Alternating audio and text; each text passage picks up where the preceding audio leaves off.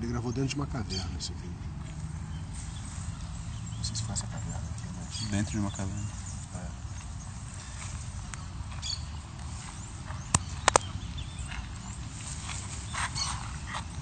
Quer deixar aqui mais ou menos? Talvez pessoa. Rosa.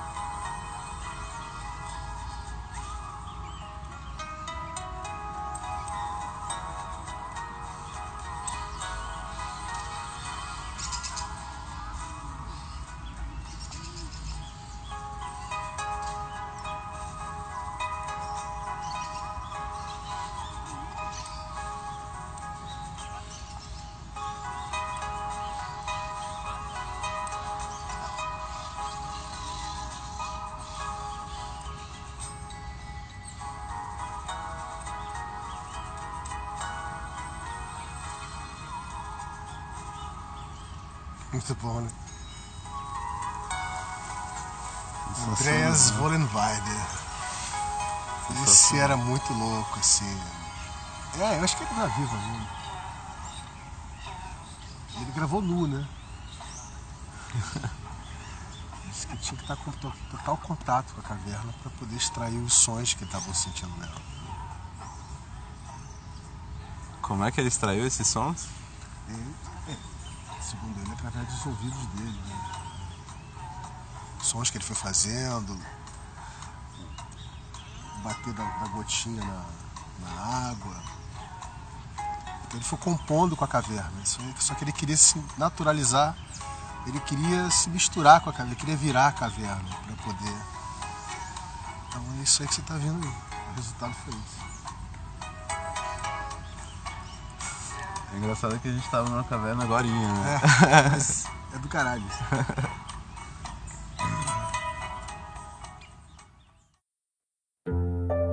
Bem-vindo à Rádio Emergir, onde você escutará explorações e conversas sobre inovações científicas, sociais e culturais que inspiram e criam um mundo de maior resiliência para a espécie humana e os sistemas dos quais ela faz parte.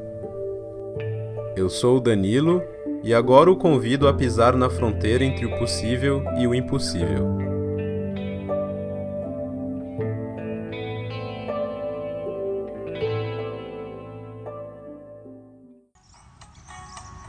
Vinícius, meu querido.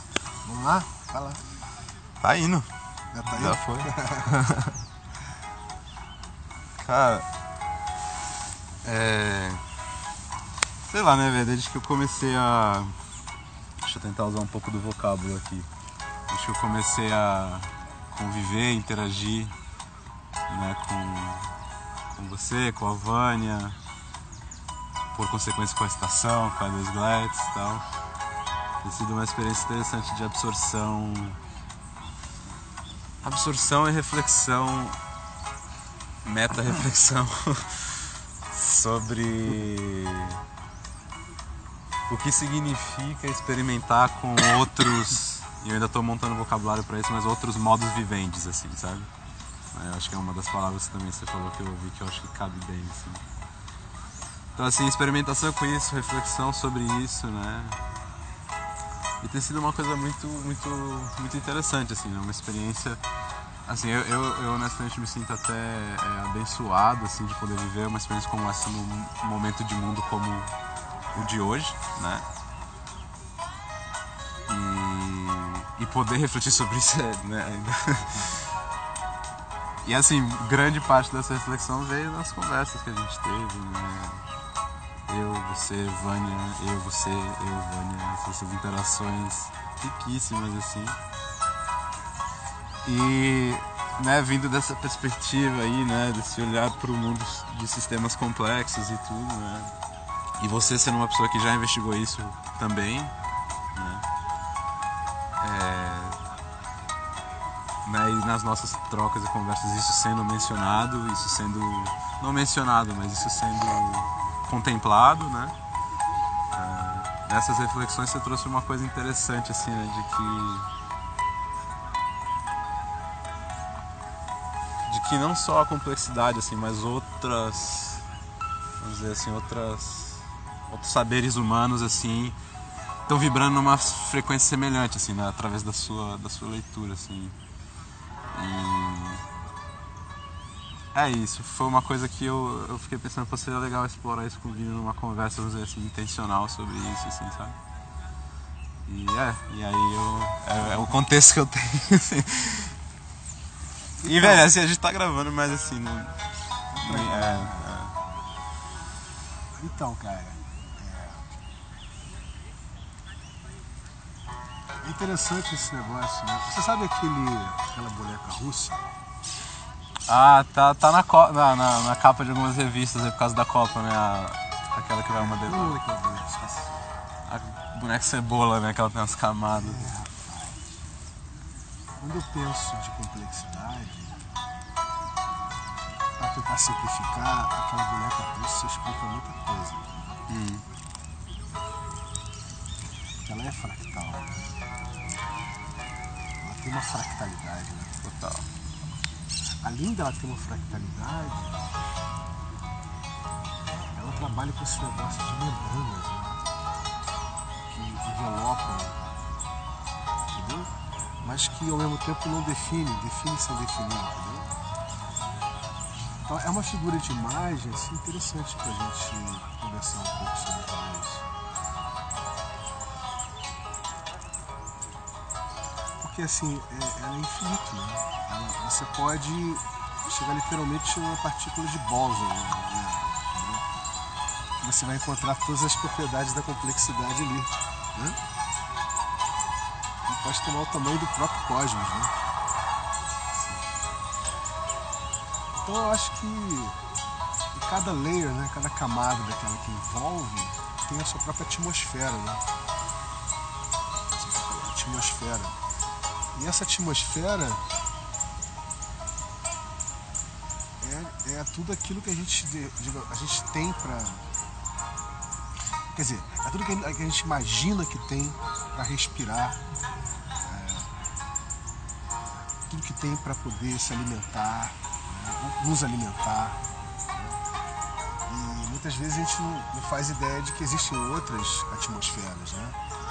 Outras dimensões, outras atmosferas. E, e o que eu acho que está acontecendo com a gente hoje é que a gente está fazendo furinhos nessas membranas, né? nesses envelopamentos. Estamos fazendo fissuras, furinhos. A gente está querendo experimentar outra, coisas que de repente já existiam, entendeu? Bonecas que já existiam, ancestrais, né? bonecas que já existiam. Ou fazer novas bonecas, né? Fazer novas bonecas. Então a gente está no movimento de acessar, de querer acessar o que já existia e nos relacionar com isso, nos apropriar disso, não no sentido privatista, mas no sentido relacional, no sentido da experiência. Né? E com isso a gente tem insumo, matéria-prima, alfafa, para a gente poder é, ou acessar outras bonecas que a gente conhece, ou fazer outras bonecas. Né? Então a gente está nesse, nesse momento de descobrir a boneca, as bonecas. Né? E com isso todos os, os entendimentos que a gente tem como, dado como certos nessa nossa atmosfera, né? estado-cêntrica, macro-narrativas, mercadológicas, elas estão elas estão um tanto catapucadas, elas estão um tanto colapsadas, né? embora elas continuem tendo bastante força, porque elas são a força gravitacional né? dessa, dessa atmosfera. Né? Elas são as leis né? que sustentam essa atmosfera. Né? Então, só que já existe um espaço, né? existe uma noosfera, onde permite a gente fazer esse translado. Né? fissurar, acessar, etc. Então eu acho que é um pouco por aí. E eu estou falando dessa forma mais lúdica porque eu acho que assim fica até mais fácil para entender isso. Total. Porque a gente chegar e pegar, usar alguma referência de teoria, né? o que não falta é teorias. Velho, você sabe que esse, esse tem sido um desafio assim interessante de se ver assim como você comunica essas coisas assim, sabe? Porque eu acho que a coisa da teoria, né, ela ela tá numa frequência que vibraciona com com, né, com vamos dizer, uma parcela desse sistema assim social, né, que somos. Mas ela ela vibraciona por ali, né? E aí, né, quais são as outras vibrações que você quer atingir com essa mensagem, né? que no final das contas está muito relacionado com essa, essa coisa assim, né? Se você quer mudar paradigmas, se você quer falar realmente de mindset, mind action, né? Tudo isso precisa ser comunicado, né?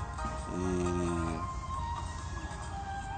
e quais são né, os, os veículos de, de, exploração dessa comunicação? Assim, né? a gente tem falado quais são os formatos dessa comunicação. Né? A gente geralmente fala né, tradicionalmente na nossa sociedade do, do Ocidente, né, ocidental, Western Society, esse conhecimento ele tem sido transmitido com informação documentada, oficialmente documentada, em papel, e aí todos os protocolos e todos as, as, os, os procedimentos para se documentar isso de uma maneira oficial, para daí garantir validade, né, val, validar essa informação. Mas existe um ambiente riquíssimo assim de outras maneiras de se comunicar que a gente, né, na real nem sabe assim, né? Então assim, né, para usar essa sua metáfora das bonecas, eu adorei, cara. Assim, para mim traz muita lucidez também, assim. Né? A gente comunicar no que diz respeito à comunicação, a gente pode acessar também essa fractalidade, né? E entender assim, a comunicação de ideias complexas e sistêmicas ela se dá através da figura lúdica é, manifestada pela arte, ela se dá através da figura sonora e interativista manifestada pelas tradições culturais que passam informação boca a boca, né? A gente teve um encontro com, com o time aí e a, as tradições indígenas, né? Caralho. Como é, como é que a gente comunica? Porque muitas dessas, e, é, e é uma coisa muito doida, porque na real, muitas dessas ideias que né, são ditas às vezes como novas, né? A galera vai chamar a complexidade da nova ciência. Na verdade elas estão aí, ó. Assim, né, alguns princípios alquímicos da alquimia Tô falando de complexidade. Total. E transcendência.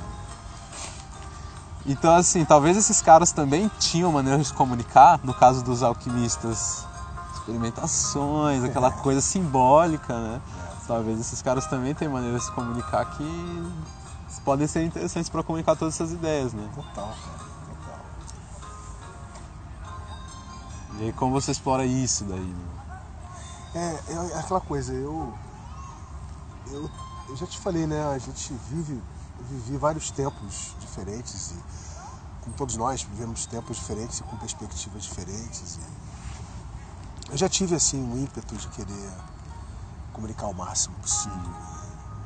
E, e, talvez não de todas as formas, mas comunicar o máximo, conectar o máximo possível. É, e eu comecei a entender que, realidade, é uma coisa que vai muito além de qualquer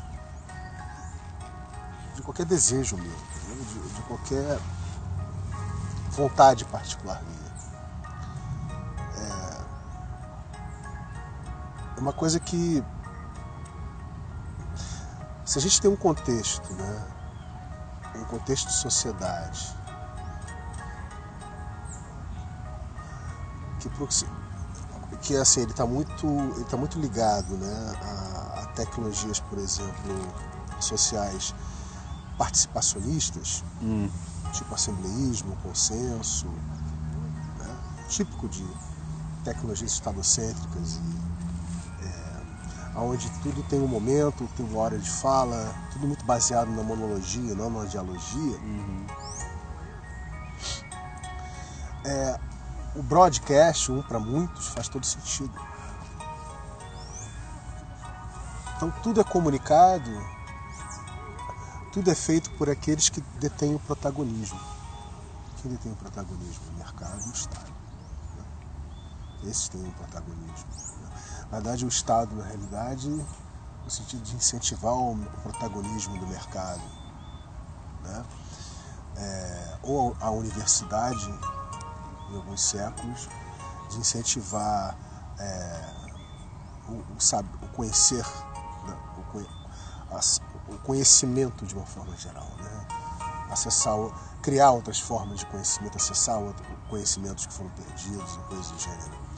Mas isso tudo está muito ligado ao Estado moderno, né? que tem 300, 300, 400 anos. Quer dizer, então, é, quando você olha para isso, é, você enxerga que isso, isso ganhou um vício muito grande, né? Isso, um vício, é ótimo. É um vício, não tem. A coisa ficou muito pasteurizada, entendeu? É, qual o sentido que faz usar das ferramentas né, que existem, tão consolidadas institucionalmente, para comunicar esse tipo de coisa? Eu não vejo validade nisso. Aí, de outra forma, se você para pensar a sociedade, como, as sociedades como nós a conhecemos, né? como redes sociais, como mundos sociais, na medida que a interconectividade vai aumentando, vai diminuindo o grau de separação, aumenta a possibilidade, aumenta, aumenta as complexidades, não é uma complexidade, aumenta as complexidades. Né? E essas complexidades, elas têm um fazer, o mão na massa, que é terreno aqui e agora. Esse fazer tem que acontecer aqui e agora. E as tecnologias estadocêntricas ou mercadológicas, mercadológico por causa do acesso, você tem que ter a moeda única fiduciária do Estado para poder acessar. O estadocêntrico, porque depende da burocracia, das tecnologias sociais estatísticas para você poder acessar. Então, não dão conta desse aumento de complexidade, que não é uma complexidade só. Então, o que acontece? qual foi a, grande ficha que caiu para mim? É que já aconteceu a mudança. Ou seja, diminuiu o grau de separação desse fenômeno dos small worlds, né, do mundo pequeno, do crunching, do esmagamento, nós já mudamos. Não é que a gente vai mudar, nós já mudamos. Né? Então, na realidade, nós estamos aqui é, para aquelas pessoas, aquele grupo de pessoas, né, ou de classes de pessoas, enfim, que já conseguiu perceber uma fissura enorme nessa é, na atmosfera dessa boneca que habitamos, entendeu? entendeu?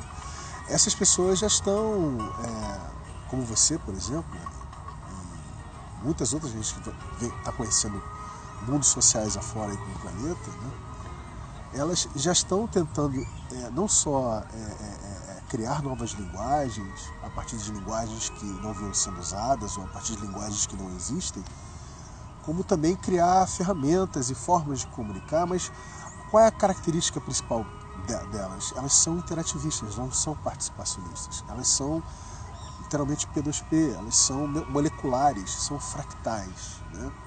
Então, na realidade, não é, a mudança que a gente está tá vivendo é uma mudança que não é a formação de uma tsunami que vai mudar tudo. Hum.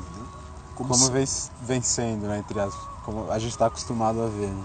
É, inicialmente com o protagonismo dos estados, ainda nos séculos passados, depois com o protagonismo das indústrias, né, a La Ford, né, e depois o protagonismo das, das indústrias tecnológicas, né, no Vale do Silício, Califórnia, lá por diante. Agora, o que estamos vivendo agora, bicho, é, é tudo isso tentando se ressignificar, com outras, outras coisas que estão emergindo, querendo ter algum grau de institucionalidade, como economia colaborativa, economia circular,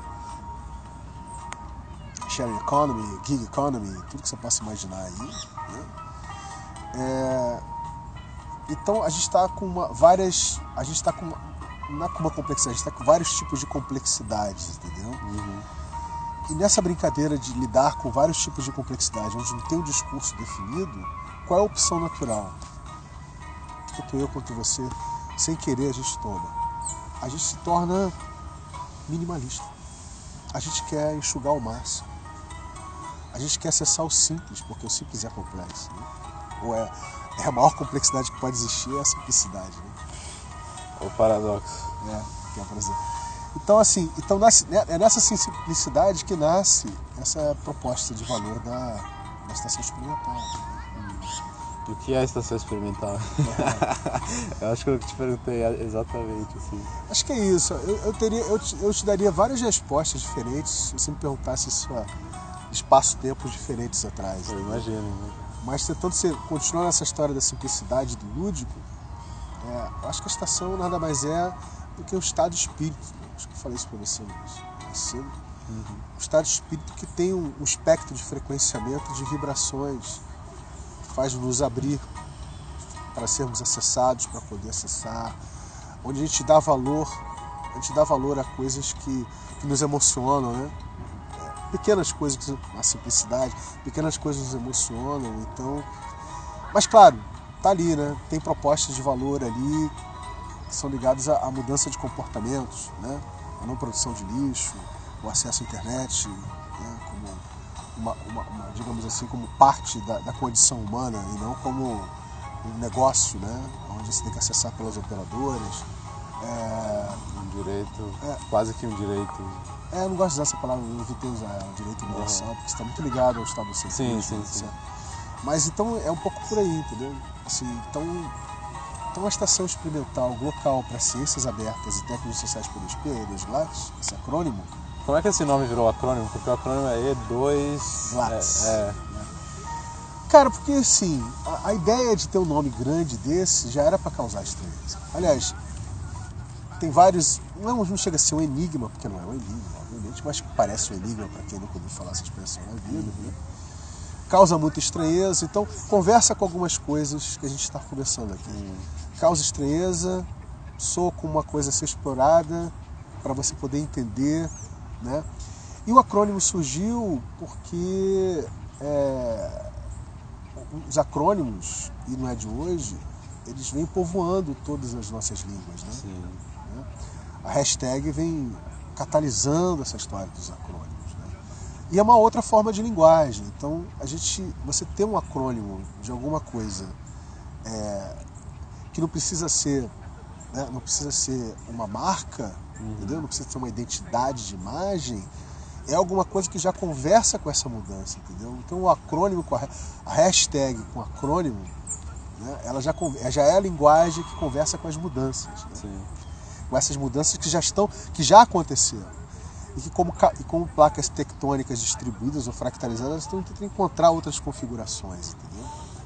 Placa, placas tectônicas distribuídas e fractalizadas. fractalizadas. Assim, você imagina assim, várias plaquinhas, que é você uma placa, eu sou outra, então a gente está ali tentando se reacomodar, encontrar outras configurações. Agora, tem uma característica interessante desse tempo que a gente vive, que eu até falei isso com você hoje mais cedo, que é a história da impermanência. Né? A, a, a gente está vivendo a, a impermanência como constância. A, grande constante dessas profundas mudanças de paradigma, da mudança que já aconteceu, é a impermanência. Então, é, aí, aí também tem mais o paradoxo. Né? Isso é interessante, né, cara? Esse... Ele é simples de entender, mas. Talvez não, né? Talvez ele não seja tão simples de entender. Acho que depende da frequência que você tá. Né?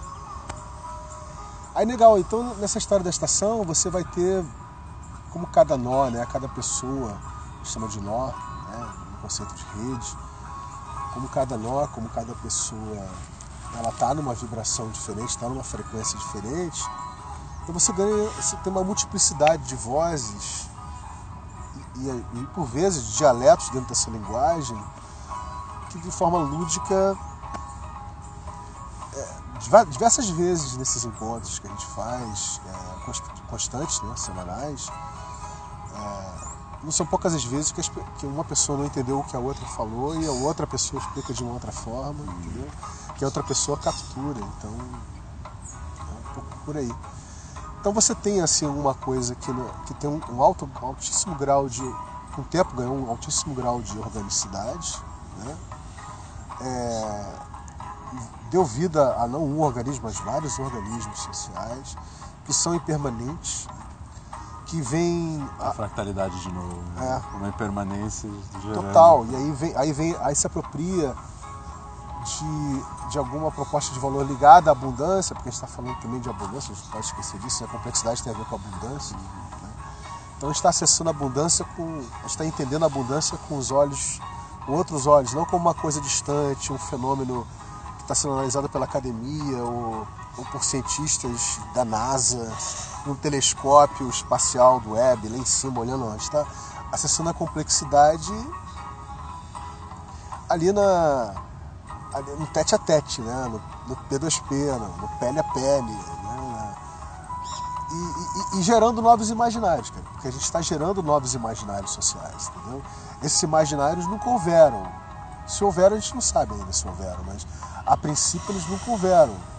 O que, que seria um imaginário localizado? Né? O que, que seria um, um imaginário localizado? Porque todo, basicamente todos os nossos imaginários, das sabedorias ancestrais até hoje, é, eles são territorializados, eles são localizados. A nossa, a nossa grande experiência que tem a, a, as línguas foram estabelecidas, a escrita, a escrita foi estabelecida, né? as construções, a arquitetura, as cidades, está no sedentarismo, está na localização. Né? Então tem todo outro outros imaginários desse, desse outro plano, desse outro mundo, desse, desses outros mundos sociais para serem literalmente cocriados, né? eles ganharem vida né? Por entre nós. Assim, né? E aí, cara, aí tem todo tipo de, fenômeno que vai acontecer. Né? Todo tipo de fenômeno. A gente vai ressignificar o que é infraestrutura, por exemplo, o que, são os experimentos né, da estação. Nada mais é do que ressignificar né, o que, é propriedade privada, né, onde você, você abre o acesso, digamos, à sua casa, ao seu apartamento, ao seu sítio, a sua fazenda, a sua, a sua laje, seja lá o que for, entendeu? Seu carro. Seu carro, o que for, e, e, e passa a ter alguma, algum aspecto, alguma dinâmica ali que está aberto para usufruto do outro, né?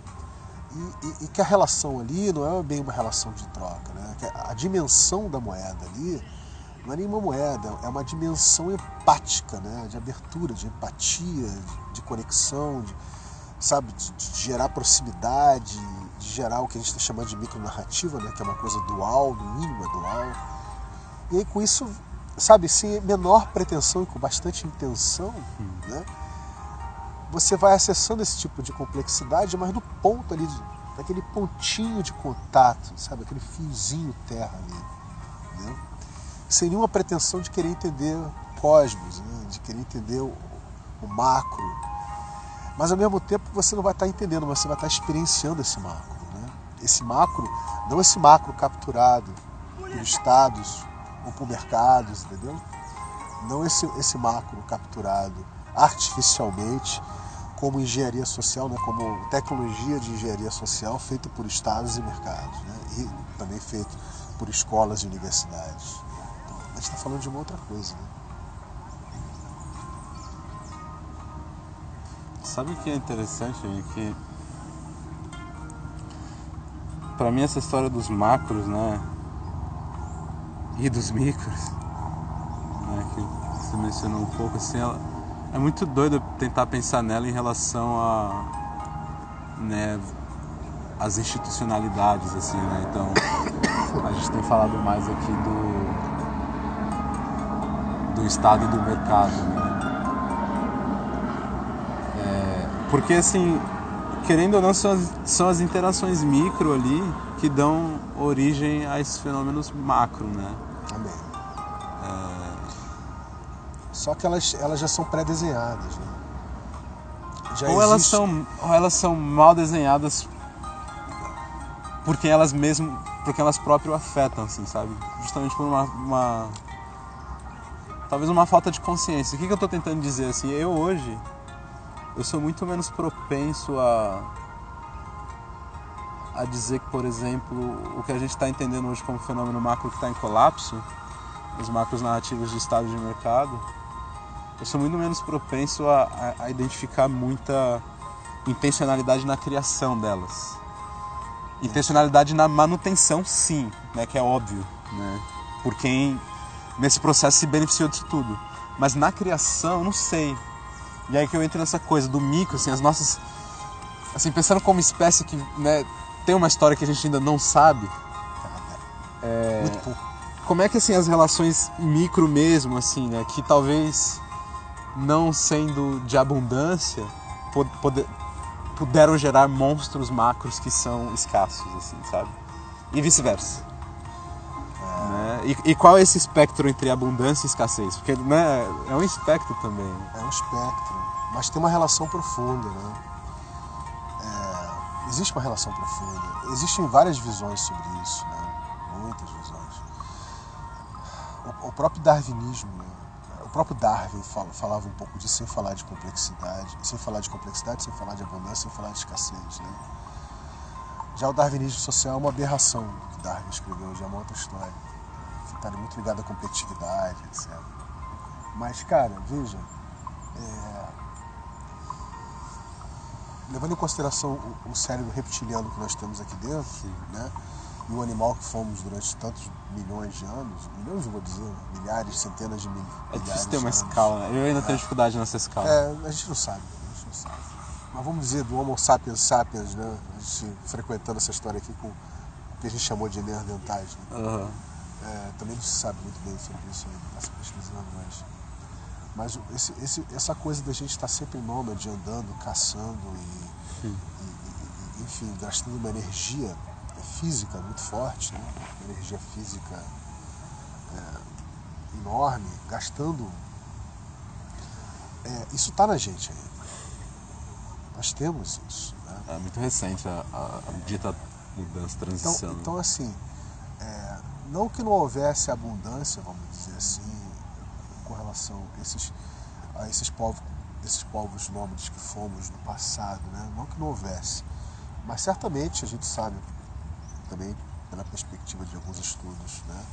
É, ligados à arqueologia, geografia, ligados à climatologia, ligados que a Terra passou por momentos, né? o planeta passou por momentos muito, muito duros, por eras glaciais, é, mini eras glaciais, é, é, ou, de, ou, ou, congelamento completo, ou, ou, ou um acréscimo é, da, da, do calor do planeta, né, etc. Tal, dizer, então, evidentemente, com uma situação assim, né, você está vivendo a escassez, literalmente, a escassez de tudo, a escassez de vida. De, vida. Exatamente, a escassez de vida. Então, eu acho que essas coisas elas estão marcadas na gente, entendeu? É... Então, evolutivamente falando, é, a gente ainda a gente precisa ter como contraparte a escassez para perceber a abundância. Hum. A escassez para nós, ela continua sendo fundamental para a gente perceber o que é abundância, porque sem a escassez a gente não consegue entender o que é abundância. Assim, então assim, e, e ela, e ela gera uma, uma como se fosse uma, uma força é, é como se fosse uma força centrípeta, né? Ela é a força centrípeta da, do centrífuga, que é a, da entropia, que é a abundância, entendeu? Então você tem, você tem uma correlação de forças aí muito interessante entre escassez e abundância. Né? É, não, não, que você vai se livrar, porque não existe isso, você não vai se livrar da escassez.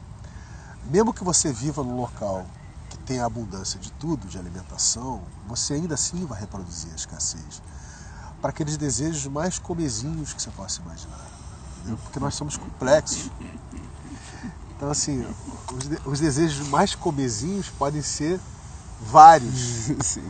E para você vai ter um aspecto de escassez que para mim não tem. Porque aí o, nosso cérebro vai, vai nosso cérebro reptiliano vai processar dessa forma. Né? Cadê aquilo que eu não estou vendo, que eu preciso ter e que não tem aqui? Né? Então assim, nós ainda somos, nós somos ainda muito nesse sentido, se é que tem essa relação direta, muito primatas, entendeu?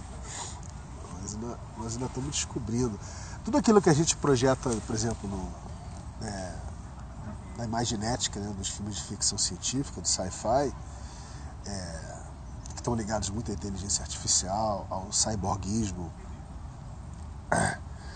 tudo isso na realidade, eu acho que é um, é um desejo muito profundo é, de, de, dizer que nós já passamos dessa condição de, é, de primata essa, essa condição hum. reptiliana. É, primitiva. É, primitiva.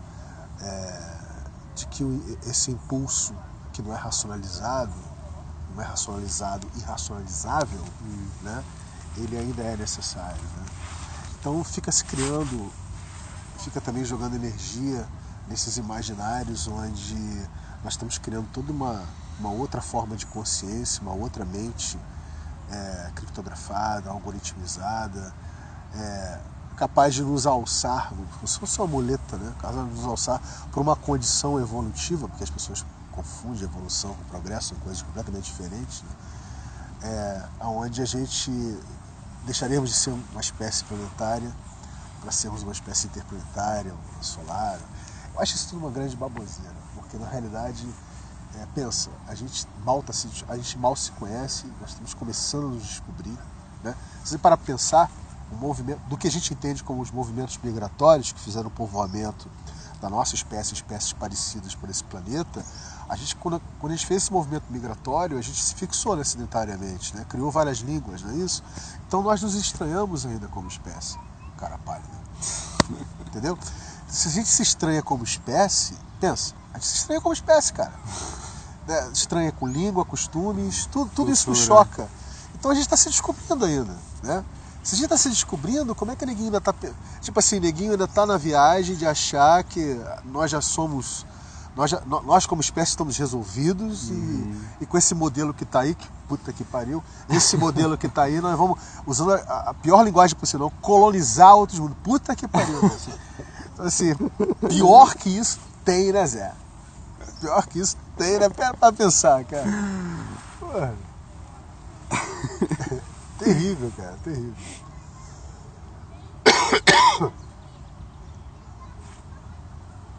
O uso da palavra colonização é ótimo, né? É, terrível.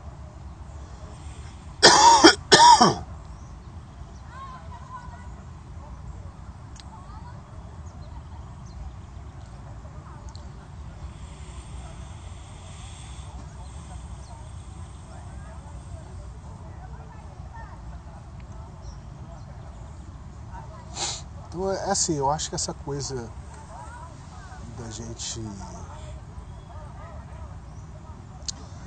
de dar tempo para ouvir nossos silêncios, da gente ficar no estado contemplativo, da, da gente realmente interagir um com o outro, de olhar nos olhos, de gerar junto, criar alguma coisa junto, gerar um bebê juntos e ver o parto desse bebê na hora que a gente está interagindo junto, entendeu o que eu tô falando? Sim. Gerar, isso é alguma coisa realmente evolutiva. A gente está precisando, como espécie, fazer isso, entendeu? E eu, exata- exatamente esse que é o cerne da questão. Assim, nós fomos levados a criar todas essas macro monstros, como você falou, porque no afã de querer responder ao nosso, nosso cerebelo né, reptiliano, de querer proteger fronteiras, de criar muros, né, de, na escassez de querer proteger fronteiras e muros para poder garantir a, a sobrevivência daquela vila, daquele condado, daquele feudo, né, daquela cidade, etc. Tal, é, nós fomos dando muito mais importância às tecnologias, à tecnologia pela tecnologia, né, é, do que a, a- nossa própria condição como espécie que já estava se tornando sedentária, entendeu? Então a gente nunca teve oportunidade de fato e a gente precisou, como, como sempre, né? A gente precisa, né? A gente precisou de uma overdose de superestruturas. Lembra que a gente estava conversando hoje mais cedo? Dali naquela região São Francisco Xavier, você tem uma estrutura, aí você cria uma outra infraestrutura, você cria mais outra infraestrutura, você cria uma outra estrutura. vai- A gente precisou criar camadas e mais camadas de cidades em cima de cidades, estruturas, macros, nível nacional, intercabeamento submarino de países, pá, satélite. A gente, a gente precisou criar essa porra toda pra chegar aí, cara, a gente não se conhece, porra. Puta que pariu. Eu não sei, a sua, cara, não sei nada da sua língua, meu velho. Não sei porra nenhuma dos seus costumes. Não tenho a menor ideia da sua cultura. Como é que eu posso cagar goma aqui? Entendeu? Assim, é uma coisa assim, cara. Então existe um estranhamento e um deslumbramento também. Existe uma coisa muito lúdica e o lúdico é fundamental para a criação. É um pouco assim dessa história. Ao mesmo tempo que tem esse movimento, tem um movimento da gente se dar o tempo ao tempo. Né?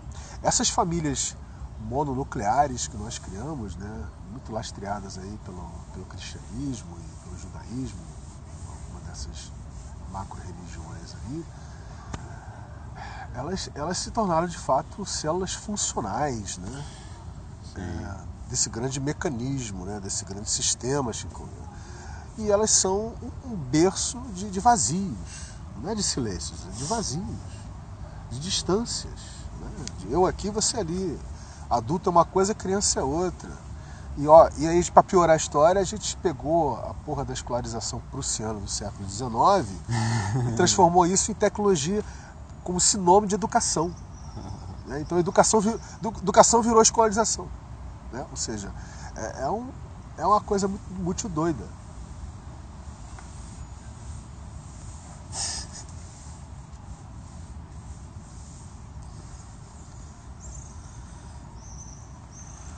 Ao que você disse um pouco antes, é interessante pensar que isso tudo está fissurando, né?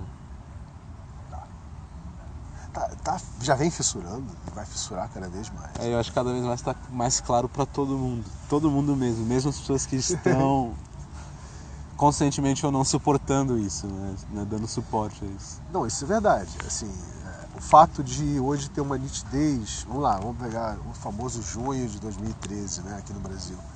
É, do que a gente chama de Brasil, né? Essa coisa, Sim, sim. essa coisa metafórica chamada pátria e que a gente chama de Brasil, né? É, o que aconteceu ali, cara, foi não foi um fenômeno político, foi um fenômeno sociológico, social. É, o que aconteceu ali foi uma reverberação, né? É, de vários desgastes, de várias angústias, né? Não existia uma unidade, aquilo não foi arrebanhado por ninguém, foi, foi um fenômeno de clustering que levou a um swarming, entendeu? Clustering Swarming, sim. Isso faz parte dessa complexidade da localidade que a gente está vivendo. né? E isso não foi entendido por ninguém, não foi entendido pela grande mídia, não foi entendido pelo- muito menos pelos políticos, foi entendido pelos teóricos de comunicação, teóricos de academia. Ninguém captou essa porra. Ou captou muito pouco isso. aí. Ou se captou, captou e instrumentalizou para o seu discurso. Né? Apropriou. Um bias, né? Botou um puta bias ali e falou assim, é isso! Então, entendeu que já chama jornadas de junho. Nego já dá nome para tudo, né? Jornadas Eu lembro junho. que teve um, um comercial que fizeram aqui no Rio do gigante acordando, alguma coisa assim, tipo, bem no final mesmo, né? Quando a parada tava né, vamos dizer, a manifestação física estava morrendo, assim, né? Que eu acho que ainda repercute por aí, então não morreu, mas no final você vê isso, né? Vem, eu não lembro qual foi a empresa e tal, mas os caras vêm e fazem. É, foi uma agência é, de comunicação, de propaganda aqui do Rio, que na verdade pegou um trabalho da Evelyn Pittar, né? Que está aí ainda, super viva, que ela fez um trabalho há, sei lá, 40, 50 anos sobre o mapeamento das formas das montanhas, das rochas, não só aqui do Rio, mas de outros lugares, que comunicam com uma cultura das formas que a gente antiga, né? E ela sempre descreveu esses gigantes do Rio, né? Deitado em berço esplêndido, etc. Tal. Aí pegaram essa, digamos, essa ideia e fizeram isso, né? Que o gigante acordou. Né? Mas fazendo uma correlação ao Brasil, né? Essa Sim. coisa da pátria. Mas, de qualquer maneira, o que, que eu estou querendo dizer com isso? É que a, é, existe, sempre vai, tipo assim, é, o, o junho de 2013 guarda uma correlação com Occupy Wall Street, guarda uma correlação com é, a, a, Primavera Árabe, que guarda uma, uma correlação é, com as manifestações espanholas e espalhadas por outros lugares, entendeu? Porque isso tudo já é mudança. Isso já é mudança, entendeu? Uma correlação vibracional mesmo, né? Uma coisa e é difícil de medir, né? Por isso que não virou estudo. não, vira pesquisa, vira, vira tese de doutorado, etc. tal, mas sempre com bias, né? com bias sim, muito sim. forte, instrumentalizando com uma visão ainda é, é, binária, né? De, de, esquerda, de direita, e essas, essas, coisas que já não faz mais sentido nenhum. Mas, de qualquer maneira, uma, uma, uma coisa complexa, né? a complexidade que a gente está vivendo, as várias complexidades. Mas, de qualquer maneira, é, isso que você acabou de falar, que eu concordo totalmente, é o seguinte, é, mesmo para aquelas pessoas que estão tendo que acordam cedo, né? Que acordam cedo para trabalhar, para pagar as contas, se submetem, se conformam, etc. Para essas pessoas, o, o, o ethos do que nós entendemos como sociedade, tudo bem dizer que nesse caso de sociedade, vamos dizer, falar essa história que a gente chama de, de Brasil, né? É, não dá mais para suportar a forma como está ok, houve captura, houve formação de macro narrativa, um movimento de esquerda, direita, houve, isso é normal, vai acontecer. Estão acontecendo polaridades? Estão acontecendo. Mas tudo isso, eu, eu vejo isso muito diferente de, da forma como estão vendo. Quer dizer, tem muitas pessoas que estão achando que a gente está regredindo na realidade. Né? É, como assim? Tá, essas pessoas que sempre tiveram um posicionamento autocrático ou autocratizante do que se entende como sociedade, né? seja de esquerda, seja de direita, seja através de Estado, do mercado, não importa, né? essas pessoas sempre existiram, sempre tiveram aí. Né? Então é a mesma coisa que você, você mexer no fundo assim, o que está ali no fundo subir. É mais ou menos isso, você mexeu e subiu, entendeu? Elas não foram criadas, elas sempre existiram. Né? É, só que elas, como viviam né, sob a égide de tecnologias participacionistas, onde a, a, voz, o protagonismo eram das empresas, das instituições, das fundações, dos partidos, dos governos. As pessoas nunca se manifestaram, mas no almoço de domingo, meu querido, nego, nego sarrafa o pau ali, botava tudo para fora, o que ele deixa de, depois de uma cervejinha, depois de uma cachaça, ele botava para fora, tudo que ele imaginava na vida. Ah, bate filho da puta, é para matar mesmo, para prender, queria a volta dos militares aí, eu quero ver esse negócio. Então, isso, tudo isso já existia. Né? Então, na realidade, em vez de olhar para isso como um retrocesso, né, como se isso fosse de fato ter força e capacidade para nos jogar na idade da pedra de novo, eu entendo isso como uma força, uma coisa positiva. Na hum. realidade, é porque mexeu o fundo da parada, a movimentação das placas tectônicas estão tão forte que isso veio à tona e gerou essas polarizações. Mas essas polarizações não possuem suficiente institucionalidade para criar macronarrativas. Por quê? Porque o sistema está colapsado. Então, na realidade, eu vejo tudo isso como é, é, uma coisa interessante, eu não vou dizer positiva, obviamente, mas acho isso como um fenômeno que faz parte da mudança que já aconteceu. Hum. E é por isso que, desde que eu me entendo por gente, é, eu não voto. Né? É, desobedientemente eu não voto há muito tempo porque já vai fazer bastante tempo, em termos cronológicos, que eu, eu entendo que já nós já podemos viver outros, outros mundos sociais, dar vida a outras realidades. Né? Tudo isso que a gente está conversando aqui. Que é algo que é muito dissoante do que hoje é é posto como assim caminho à frente pelas por qualquer lente macro assim, né? Assim, essa é, acho que é coisa da desobediência mesmo. Né? Eu ia usar o exemplo do seu, né, que você deu de que você não vota e tal, mas eu acho que a essência é outra, né? Isso é muito não sei, né? Talvez você vai ter uma galera ali que bebe das fontes anarquistas e tal que vão falar isso e tal, mas até assim, né? Você vai explorar um pouco do que a galera tá falando com as commons e tal. Isso não é tão presente assim, né? É, essas, essas instituições emergentes, assim, né? Dizer, ou as não institucionalidades emergentes. Né? A coisa da desobediência eu acho que ainda é. Pelo menos não é falado tanto assim, né? Pelo menos na minha percepção. Mas para quem se propõe, para quem se dispõe a realmente a explorar essas fissuras que estão abrindo, né? Eu acho que existem mil e uma maneiras de, de explorar isso.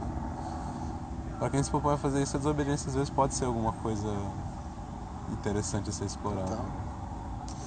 E detalhe, é, a palavra já diz tudo, né? Então você não precisa recorrer a nenhuma ideologia para uhum. botar como capa espada para você poder, é, digamos, você não precisa fazer da ideologia um manto ou uma capa e uma espada né, para você reproduzir a mesma lógica confrontista, guerreadora, porque também tem esse aspecto, né?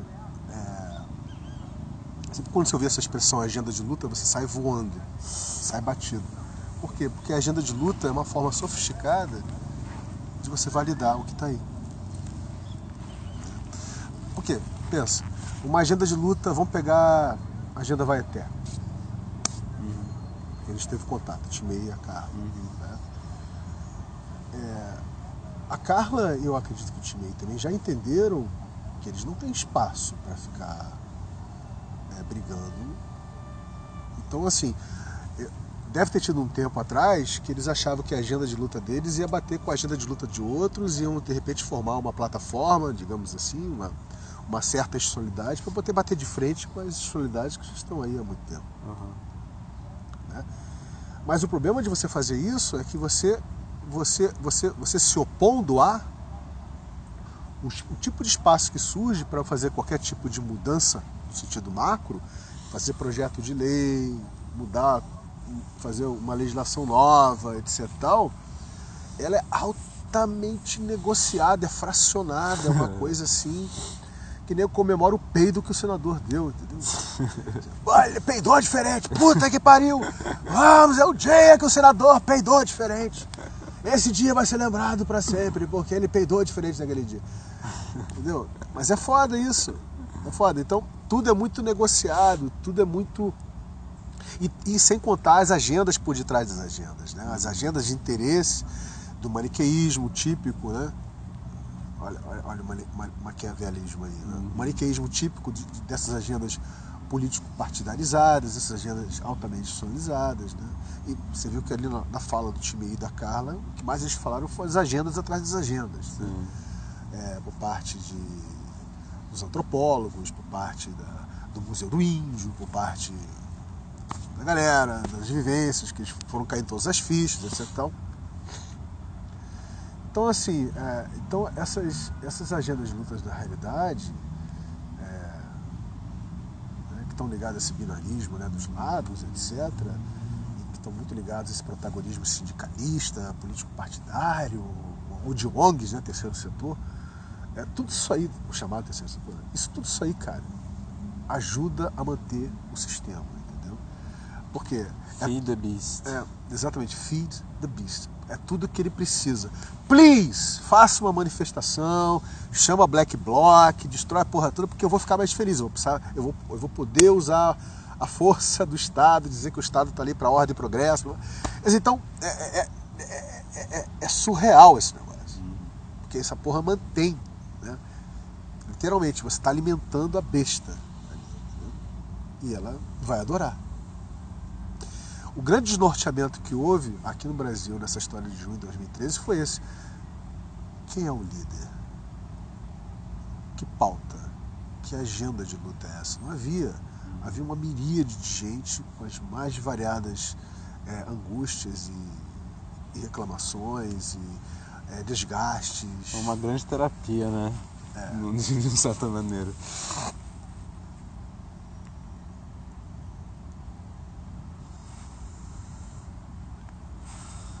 Pois é, cara.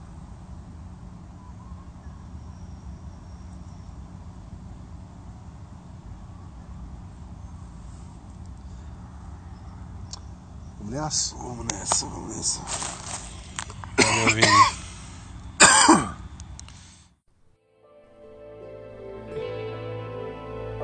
A Rádio Emergir é uma iniciativa do Portal Emergir, um projeto que tem a missão de explorar e disseminar informações sobre o paradigma da complexidade. Caso você queira saber mais sobre isso, acesse emergir.co. Obrigado por nos escutar e, se puder, por favor, ajude na divulgação desse material. Por aqui, seguimos em frente em rede. Até a próxima!